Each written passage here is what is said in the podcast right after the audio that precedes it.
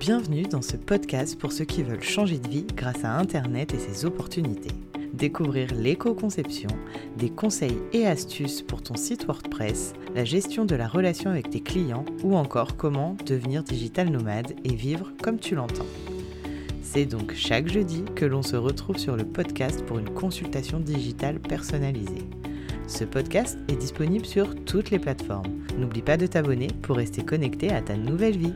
Je te souhaite une belle écoute.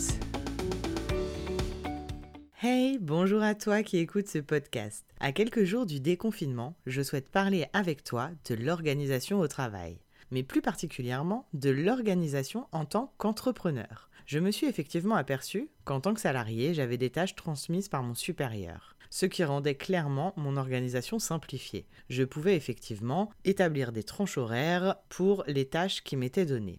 Mais en tant que freelance, j'ai vite été rattrapé par les tâches du quotidien. Intendance administrative de l'entreprise, formation, gestion des contrats clients, conduite de projet pour Los Pepitos, séance d'accompagnement digital, élaboration d'un plan pour les réseaux sociaux et j'en passe. Mes to-do list ne cessent de grandir. J'entasse la paperasse sur une pile, à faire plus tard. Clairement, je suis en train de me noyer. C'est vrai qu'en tant que freelance, il n'est pas toujours simple de trouver le bon rythme. Et la bonne organisation d'ailleurs. En discutant avec d'autres entrepreneurs, je vois que je ne suis pas la seule dans cette galère organisationnelle. Comment maintenir les délais ou encore comment être plus productif? J'ai l'impression de passer ma vie à tester les techniques d'organisation que je trouve ici et là sans jamais trouver celle qui me correspond. Je suis pourtant ultra motivée, mais rien n'y fait. Au bout d'une semaine, je lâche l'affaire et je passe à autre chose. Encore une autre technique. J'ai donc décidé de créer un réel plan de développement de ma productivité et je suis arrivée au constat suivant.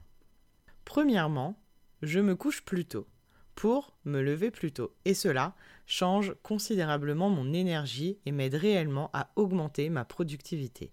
Le matin, nous avons généralement plus d'énergie pour réfléchir et mener à bien les tâches les plus complexes. Je décide donc généralement de rejoindre mon lit à 22 heures maximum, même si, je te l'accorde, ce n'est pas toujours évident. Mais je fais tout pour m'y tenir. Et surtout, je fais tout pour ne pas stresser si un soir je me couche un peu plus tard. Chaque dimanche, je prépare aussi mon planning de la semaine. Effectivement, il s'agit de mon jour de repos que je me suis imposé afin de ne pas faire du 7 jours sur 7 et de me taper le burn-out de l'entrepreneur, car tout donner c'est bien, mais autant le faire correctement. Donc je prépare ce planning afin d'être organisé et d'avoir au moins une feuille de route pour la semaine à venir.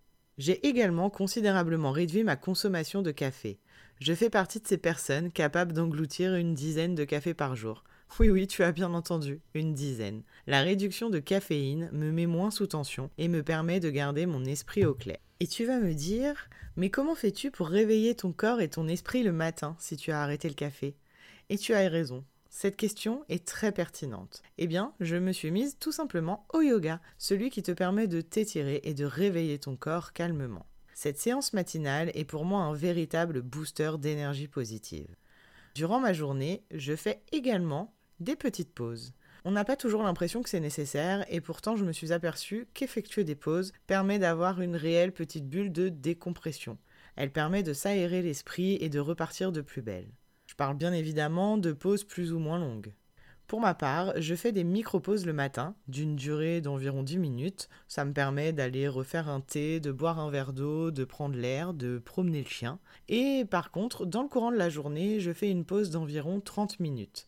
Afin de bien caler mes pauses dans mon planning, j'identifie le temps consommé.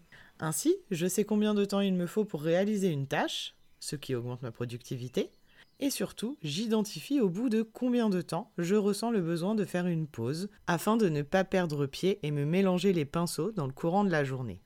Trouver l'organisation qui nous convient ressemble parfois au parcours du combattant. On a toujours l'impression que les autres y arrivent mieux que nous et que cela a l'air si simple pour eux. Mais détrompe-toi, on est tous dans la même galère, toujours à la recherche perpétuelle d'augmenter sa productivité et de trouver son rythme pour tenir les délais que nous nous fixons.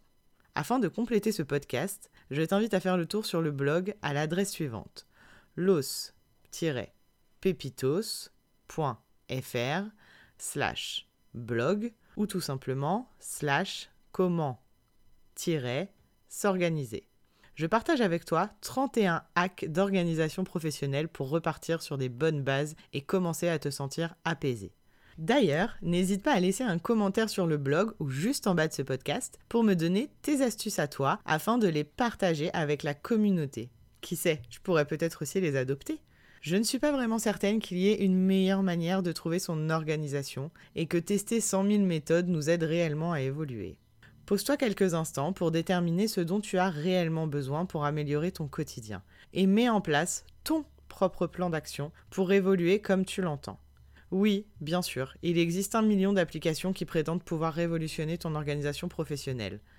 Mais le meilleur algorithme que tu puisses trouver, c'est le tien et ta motivation à réaliser de grandes choses. Belle journée à toi et n'oublie pas, tu es seul maître du jeu. Si tu as aimé ce podcast, laisse un commentaire et like-le pour m'aider à le développer et à le présenter aux rêveurs incompris. Abonne-toi pour ne rien louper et faire évoluer ta vie comme tu l'entends.